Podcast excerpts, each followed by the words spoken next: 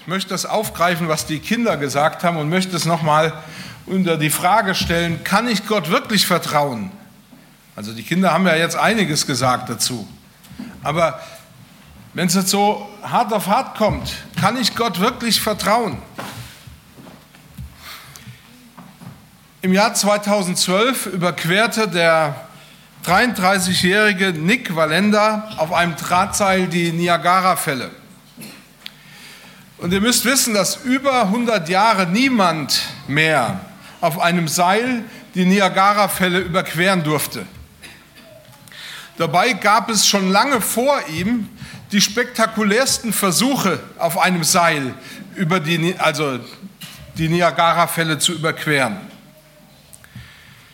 Einer der, äh, ja, ein, äh, es gab in dem Jahr 1860 sozusagen einen großen Wettstreit von bekannten Hochseilartisten, die sich dagegen versuchten auszustechen, äh, wer als spektakulärster über die Niagara-Fälle auf dem Seil gehen konnte.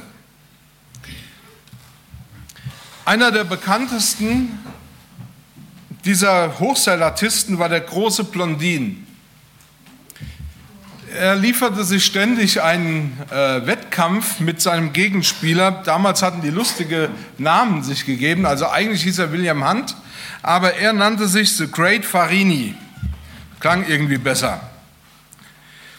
Und Blondin verblüffte die Menge mit dem Kunststück, dass er eine Flasche Wasser von einem Ausflugsdampfer an einem 60 Meter langen Seil hochzog als er auf dem Seil frei stand über den Niagara-Fällen und dann diese Flasche hochzog, sie öffnete und daraus trank.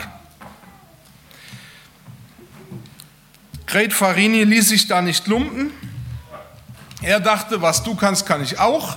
Also trug er ein Waschzuber auf seinem Rücken, also ein Fass mit Wasser und einer Wäscheleine dran, über, diesen, über das Seil und blieb mitten auf dem Seil stehen und fing an, seine Taschentücher zu waschen. Ja, also er wollte zeigen, dass er das auch kann. Allerdings hat es auch Frauen inspiriert, das nachzumachen. Eine der bekanntesten war Maria Spelterini. Sie beherrschte auch das Kunststück, äh, auf dem Seil über die Niagara-Fälle zu gehen und sie machte das sogar mehrmals. Unter anderem einmal auch machte sie das mit verbundenen Augen. Also ich fand es ziemlich bemerkenswert, was für einen Mut diese Leute hatten. Auch der berühmte Stuntman Steve Stunning schaffte das Kunststück. Und er trieb es oder versuchte es auf die Spitze zu treiben, indem er einen Schubkarren über das Seil schob. Und einmal transportierte er dann einen Zementsack hinüber. Und dann stellte er sich hin und schrie, rief der Menge zu, glaubt ihr, dass ich eine Person von A nach B bringen kann mit dem Schubkarren? Und alle Leute riefen, ja, natürlich glauben wir das, du kannst das. Und dann sagte er, okay, gut, wer steigt ein?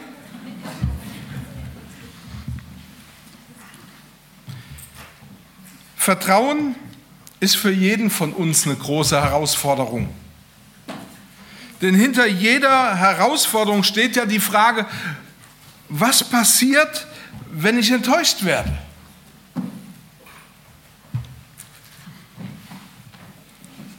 Also wenn mein Vertrauen sich als falsch erweist.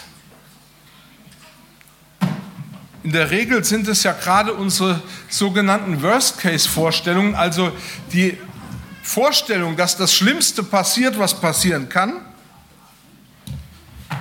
das, was uns dazu bringt, unser Vertrauen abzusichern oder eben uns gegen das Vertrauen zu entscheiden.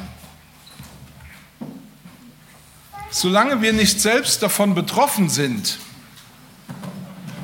können wir ja gut dazu schreien, dass wir alle klar glauben, dass er mit einem Schubkarren einen Menschen über das Seil fahren kann.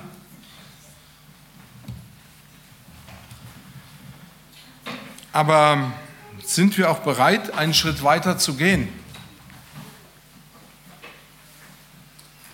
Wie gesagt, wir gehen bei diesen Fragen, wo es ums Vertrauen geht, häufig davon aus, oder von einem falschen Gedanken aus. Wir glauben nämlich, wir hätten unser Leben in, im Griff. Wir hätten es selbst in der Hand. Unsere Gefühle und unsere Gedanken spielen uns vor, als wären wir die Einzigen, denen wir wirklich vertrauen können. Dabei entdecken wir, wenn wir ehrlich sind, dass es so einfach auch wieder nicht ist. Denn ehrlicherweise sind wir jeden Tag herausgefordert, zu vertrauen.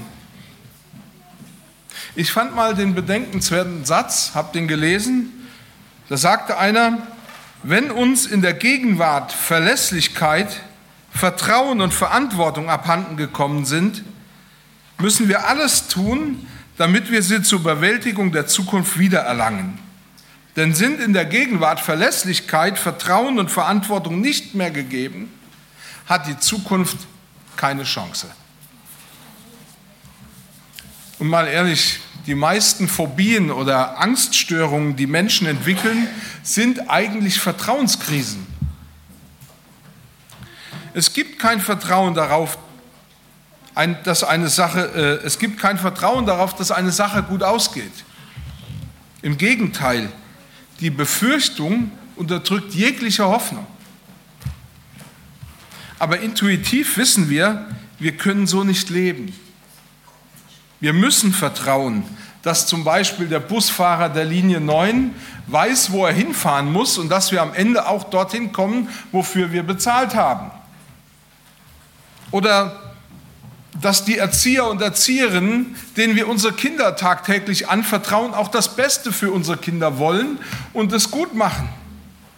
Oder eben, dass der Zahnarzt nicht absichtlich mir den falschen Zahn zieht und dass er auch weiß, wann er aufhören muss zu bohren.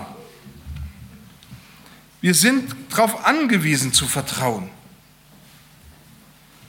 Und irgendwie haben wir ja auch eine stille Ahnung dazu, dass den Mutigen die Welt gehört.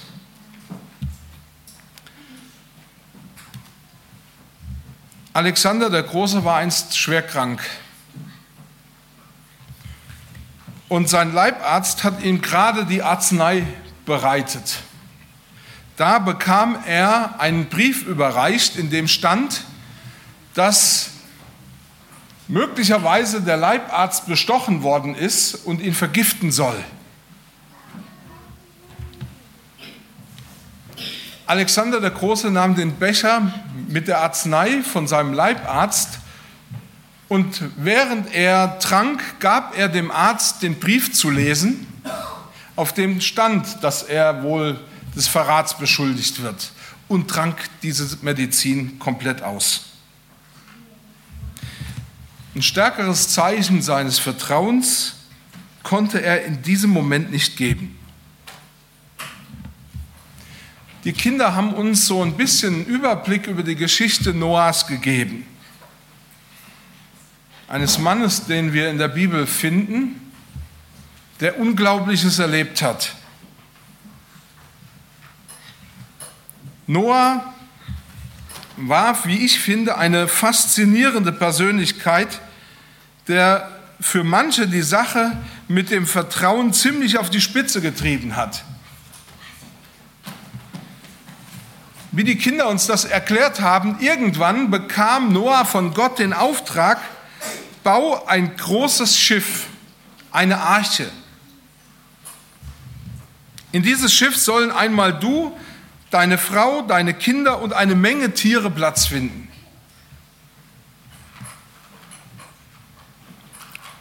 Und ich stelle mir das so vor, wie das mit Noah gegangen ist, dass er das gehört hat von Gott, dass Gott gesagt hat, bau das Schiff.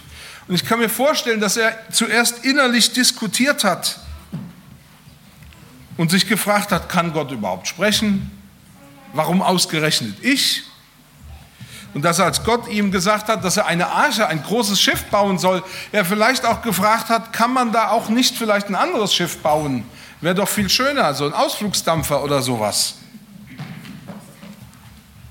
Aber irgendwann ist er an den Punkt gekommen, wo er merkte, jetzt muss ich mich entscheiden, will ich Gott vertrauen oder eben nicht.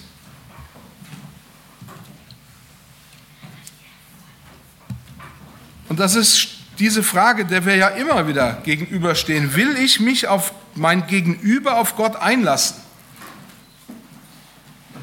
Wenn ihr die Bibel aufschlagt, werdet ihr feststellen, dass die Bibel von solchen Zweifeln Gott gegenüber nichts weiß, also zumindest mal in dieser Geschichte mit Noah.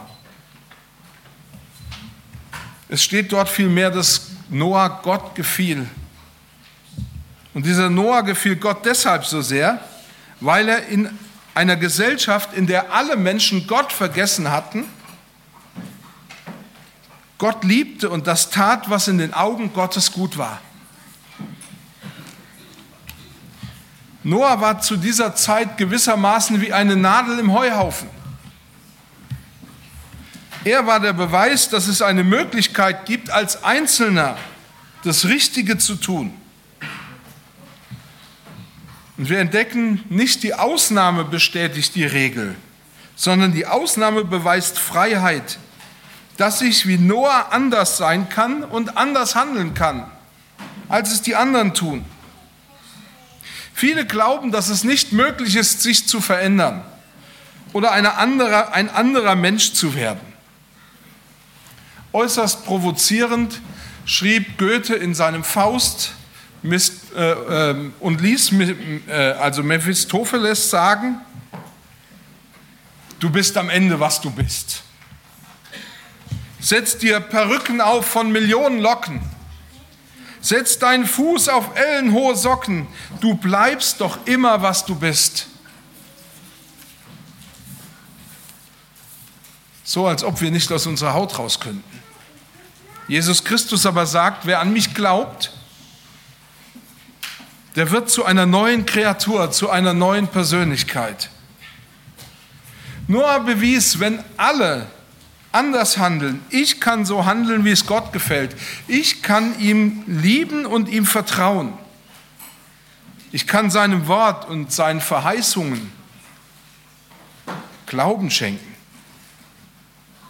In Noahs Leben zeigt sich eindrucksvoll, wie Gott diese Liebe von Noah wahrgenommen hat. Er hat gesehen, Noah ist bereit, mir zu vertrauen, obwohl es genügend Schwierigkeiten gegeben hätte, es nicht und, und Anlässe gegeben hätte, es nicht zu tun.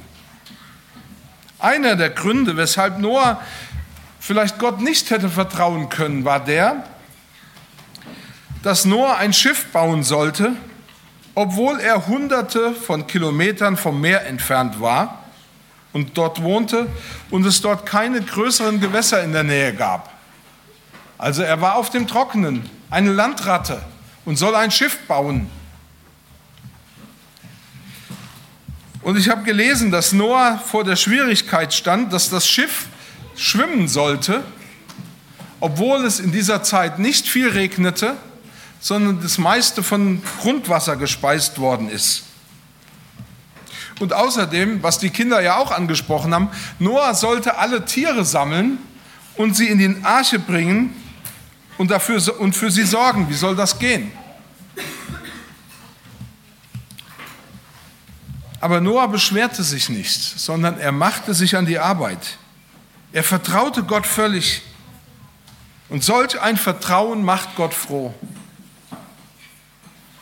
Gott vertrauen heißt, die feste Überzeugung zu haben, dass Gott am besten weiß, was für dich im Leben gut ist. Im Psalm 144, äh, 147, Vers 11 heißt es, er freut sich über alle, die ihm mit Ehrfurcht begegnen und von seiner Gnade alles erwarten. Vertrauen ist so ein bisschen wie Fallschirmspringen. Wenn ich nicht springe, werde ich nämlich nie erfahren, dass mich dieses Stückchen Stoff trägt und dass ich gut zum Erdboden komme. Und ich finde das sehr bemerkenswert, dass es viele Menschen gibt, die tatsächlich diesem Stückchen Stoff, diesen drei Metern auf ein Meter oder wie auch immer, wie die Fallschirme manchmal aussehen, dass sie diesem Stückchen Stoff zutrauen, dass es sie aus einer Höhe von 3000 Metern heil nach unten bringt. Und ich habe mich gefragt, ist das Vertrauen auf Gott eine größere Herausforderung als das Vertrauen in so ein Stückchen Stoff, das sich Fallschirm nennt? Ist das echt eine größere Herausforderung, Gott zu vertrauen? Noah brauchte 120 Jahre, um die Arche zu bauen und fertigzustellen. Aber er vertraute Gott und er rettete ihn. Genau wie Eltern sich freuen, wenn ihre Kinder auf sie hören und ihrer Weisheit und ihrer Liebe vertrauen, so freut sich Gott, wenn wir seiner Weisheit und seiner Liebe vertrauen. In dem Theaterstück habt ihr Kinder ja bestätigt, dass Noahs Vertrauen in Gott gerechtfertigt war. Er wurde durch die Arche gerettet. Er konnte seinen Fuß nach dieser großen Flutkatastrophe wieder auf trockenes Land setzen. Er erlebte, wie es ist, wenn wir Gott von Herzen vertrauen. Aber davor hatte er drei Möglichkeiten, wie er sich hätte entscheiden können. Noah hätte sagen können, ach, das, was Gott sagt, ist kompletter Unsinn. Ich baue doch auf dem Trockenen keine, keine Arche. Und ich lebe einfach so weiter wie bisher. In der Bibel wird Noah als ein Mann geschildert, der ein guter Mensch war. Aber er wäre in der Flut ohne Schiff umgekommen. Er hätte das nicht überlebt. Noah hätte sich auch so entscheiden können, bevor er in die Arche geht. Er baut ein Schiff, steigt aber nicht ein, als es zu regnen beginnt. Er denkt, wie soll mir dieses Schiff, das ich mit meinen eigenen Händen erbaut habe, denn Rettung bringen? Auch in diesem Fall hätte er nicht überlebt. Oder Noah baut das Schiff, das ist die dritte Möglichkeit, steigt ein und wird gerettet. Erst als Noah wieder trockenen Boden unter den Füßen hatte, konnte er sagen, ich habe mich richtig entschieden. Durch seinen Sohn Jesus Christus bietet Gott uns an, dass er uns retten will. Im Johannesevangelium heißt es, wie viele aber an ihn glaubten, denen gab er die Macht, Gottes Kinder zu heißen, denen, die an seinen Namen glauben. Oder wer an den Sohn, an Jesus Christus glaubt, der hat das ewige Leben und kommt nicht in das Gericht, sondern erst vom Tode zum Leben hindurchgedrungen. Und natürlich hast du auch drei Möglichkeiten, wie Noah auch. Du kannst denken, das, was da gesagt wird, ist kompletter Unsinn. Und dann lebst du so weiter wie bisher. Du sagst, darauf will ich lieber nicht vertrauen. Oder du hast die Möglichkeit, du denkst, wenn ich ein bisschen christlich lebe, dann wird es schon irgendwie reichen. Aber so wie Noah als guter Mensch nicht einfach überlebt, wenn er nicht in die Arche geht. So überlebt kein Mensch bloß, weil er gut lebt, wenn er nicht an Jesus glaubt und Gott vertraut.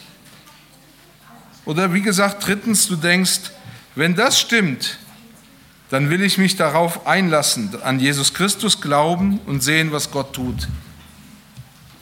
Aber wichtig ist, dass du weißt, diese Entscheidung musst alleine du treffen. Die kann dir keiner abnehmen.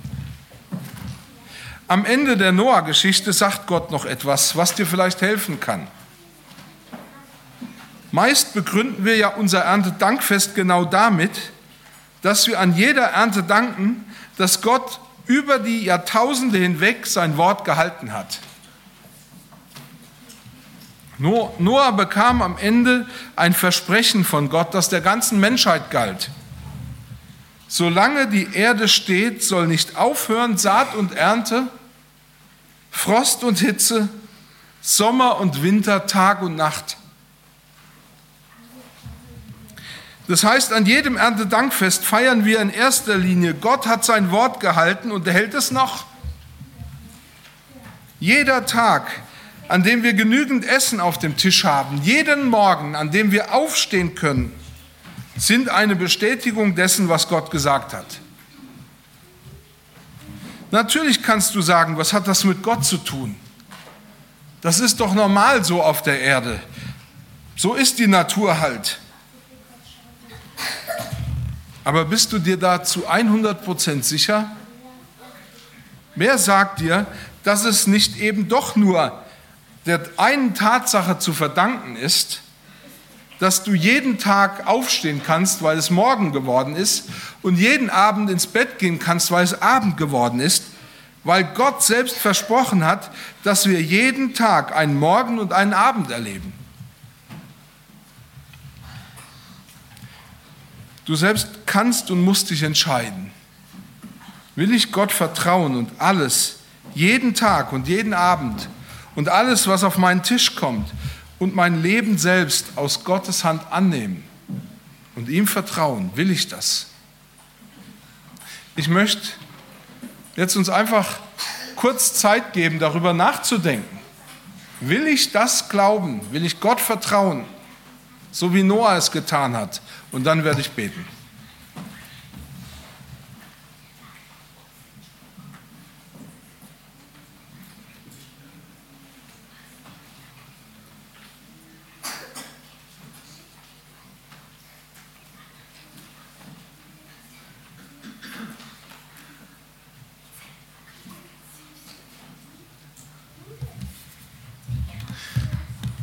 Vater, ich danke dir von Herzen, dass du dein Wort immer gehalten hast und dass du es immer halten wirst.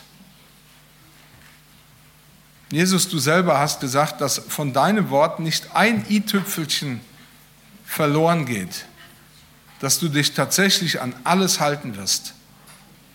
Und wir haben dieses Versprechen. Und wir haben jeden Tag zu essen und zu trinken als Zeichen, dass du dich an das hältst, was du sagst. Und ich bitte dich einfach, dass du zu jedem Einzelnen heute hier sprichst, so wie du es mit Noah gemacht hast. Und ihm zeigst, dass du da bist und dass man dir vertrauen kann. Herr, und wenn jetzt jemand hier ist, der Ja gesagt hat zu dir, ich will dir vertrauen, bestätige du, dass sein Vertrauen gerechtfertigt ist. Ich danke dir von Herzen. Amen.